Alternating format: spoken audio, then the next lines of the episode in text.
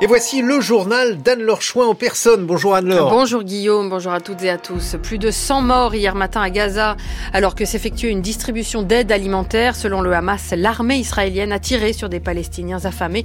Nous tenterons d'y voir plus clair avec notre correspondant sur place. L'Iran a ouvert ses bureaux de vote. 60 millions d'habitants doivent aller choisir leurs représentants alors que le pays subit une grave crise économique.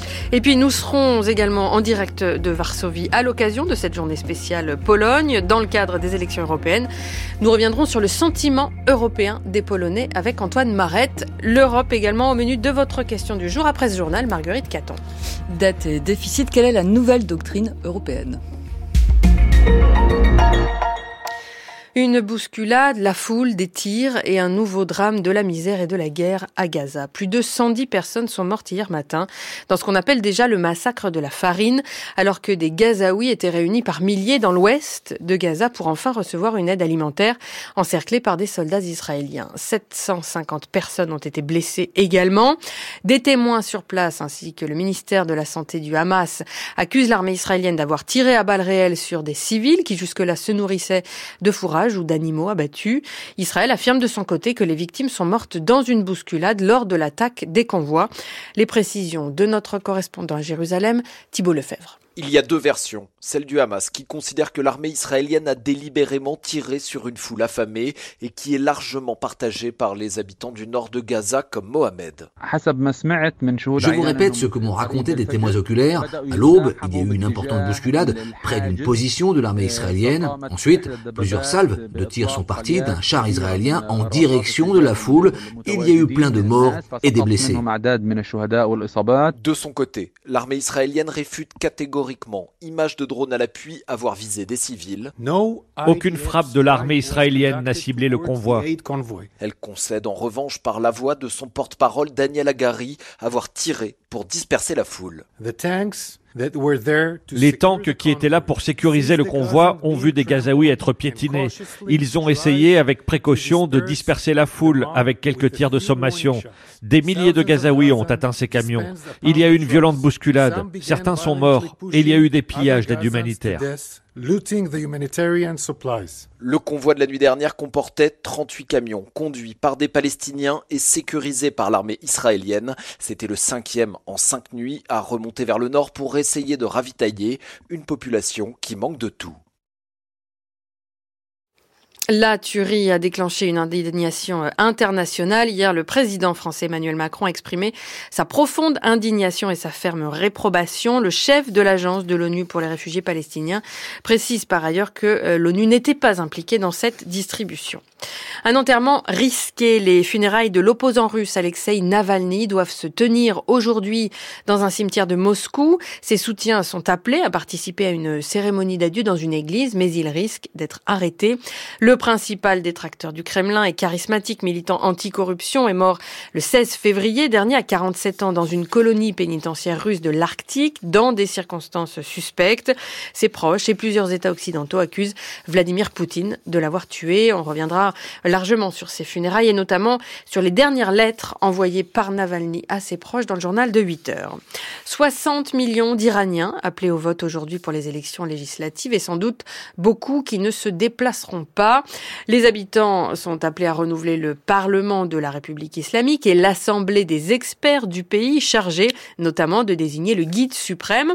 Face aux conservateurs qui détiennent tous les pouvoirs, les modérés n'ont aucune chance de remporter ces élections, raison laquelle euh, notamment beaucoup d'électeurs devraient s'abstenir, en particulier chez les plus jeunes, également refroidis par la répression continue un an et demi après les manifestations du mouvement Femmes, Vie, Liberté.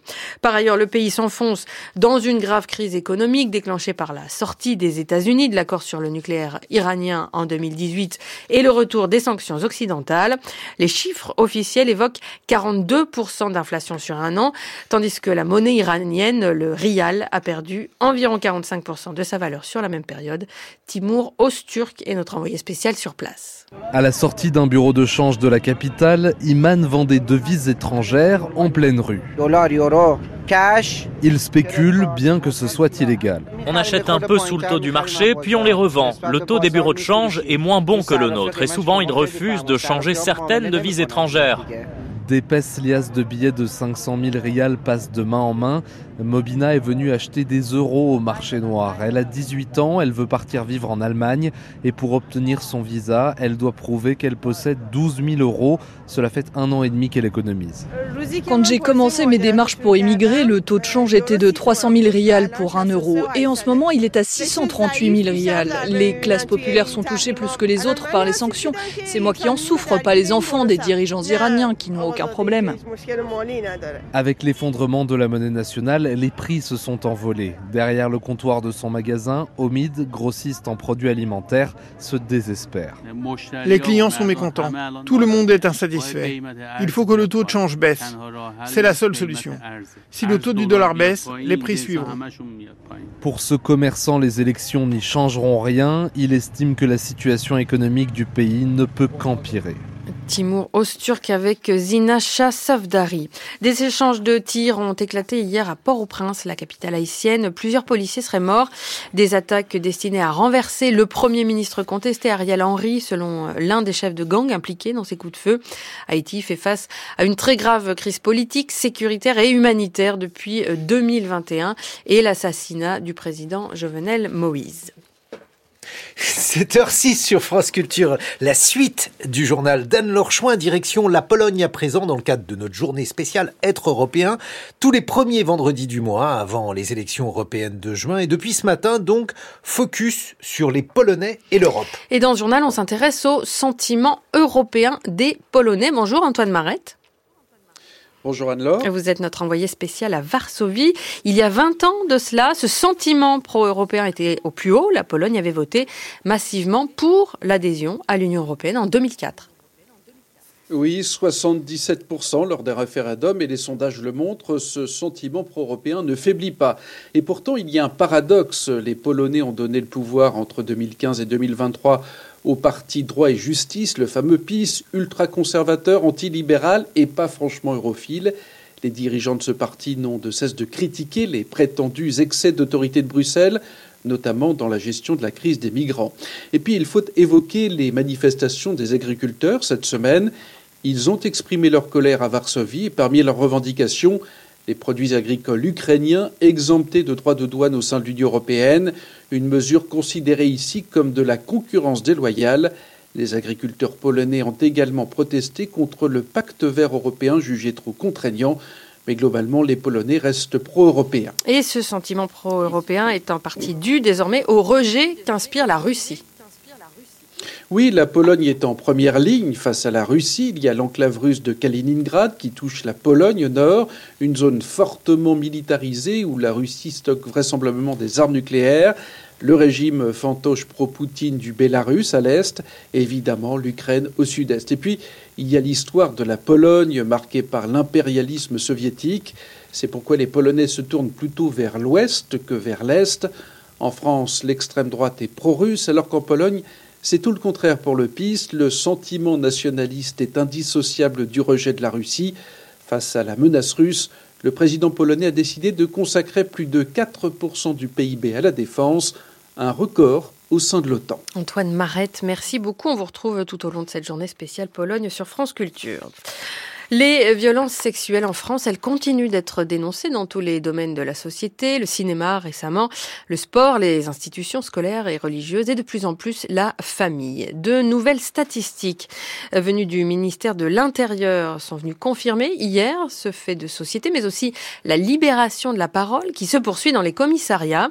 En 2023, les services de police et de gendarmerie nationale ont enregistré une nouvelle augmentation des plaintes dans des proportions moindres que ces dernières années, mais une augmentation tout de même. Les plaintes pour violences physiques sont en hausse de 7% en un an. Idem pour les violences sexuelles.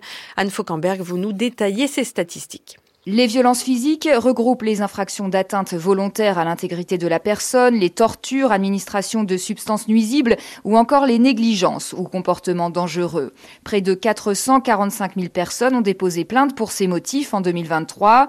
Dans la moitié des cas, ces violences ont été exercées dans le cadre familial, majoritairement envers les femmes, alors qu'en dehors du cadre familial, les violences physiques touchent majoritairement les hommes. Ces plaintes ont augmenté de 60% depuis 2016 avec un nombre de victimes multiplié par deux dans le cadre familial.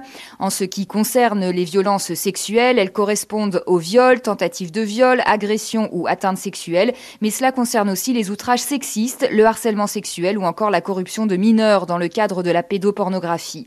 Un peu plus de 114 000 personnes disent avoir été concernées l'an passé.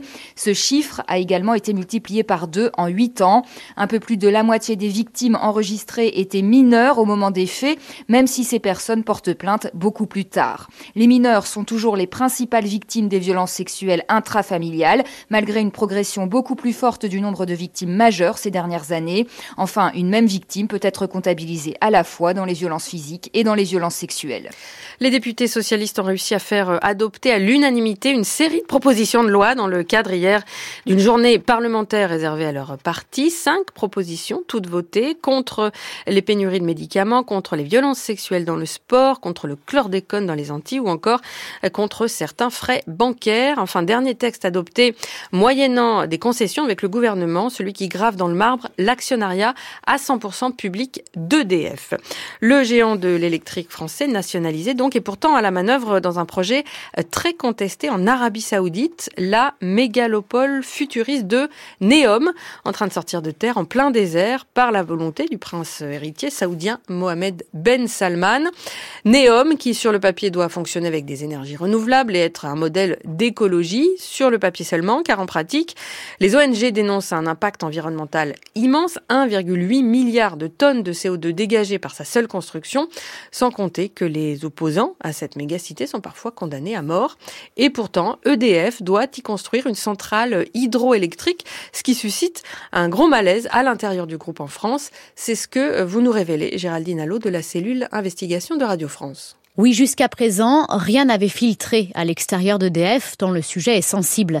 Mais d'après nos informations, l'entreprise a signé un contrat début janvier avec les Saoudiens pour concevoir et bâtir une centrale hydroélectrique en plein désert qui alimentera en électricité la mégalopole de Neom. C'est peu dire que ce projet provoque des remous en interne. Édouard, c'est un prénom d'emprunt et sa voix a été modifiée, est ingénieur chez EDF Hydro quantité de voyants sont au rouge écarlate sur ce projet. On conçoit des projets dans lesquels on joue au golf au milieu du désert, on organise des jeux d'hiver là où il ne pleut pas, le tout éclairé par des lunes artificielles dans des complexes hôteliers de luxe dans lesquels on se déplace en drone volant. Ça, c'est pas EDF. C'est un paradoxe de demander la sobriété en France et de s'impliquer dans un projet à ce point délirant. Délirant car la mégalopole de Neom, c'est un peu comme dans le film Le cinquième élément. Outre la station de ski, il y aura une ville verticale de 500 mètres de hauteur où l'on se déplacerait en taxi volant. L'utilisation de la reconnaissance faciale serait généralisée. Le syndicat Force ouvrière a émis une alerte éthique auprès de la direction d'EDF. Et pourtant, EDF a bien décidé d'y aller, Géraldine. Oui, et d'après nos informations, cela crée de grosses tensions dans la branche hydro d'EDF qui va concevoir cette centrale. Antonio y est ingénieur, c'est un prénom d'emprunt et nous avons fait lire ses propos. La direction nous a fait comprendre que si on voulait avancer professionnellement et financièrement dans l'entreprise, il valait mieux qu'on accepte de travailler sur Neom. On nous a un peu mis le couteau sous la gorge. On a l'impression de retrouver à EDF Hydro une forme de management à la France Télécom d'il y a 20 ans. Alors nous avons interrogé la direction d'EDF. Elle affirme avoir laissé le choix à ses salariés de travailler ou pas sur le projet Neom. Elle explique aussi qu'en construisant cette centrale, EDF contribue, je cite, à la transition énergétique de l'Arabie saoudite. Géraldine Allo, votre enquête est écoutée en longueur ce soir dans le journal de 18h. Le temps de ce vendredi toujours perturbé sur le nord-est ce matin. Ciel couvert ailleurs, les températures minimales de 0 à 11 degrés ce matin, de 9 à 15 du nord-est au sud-ouest cet après-midi.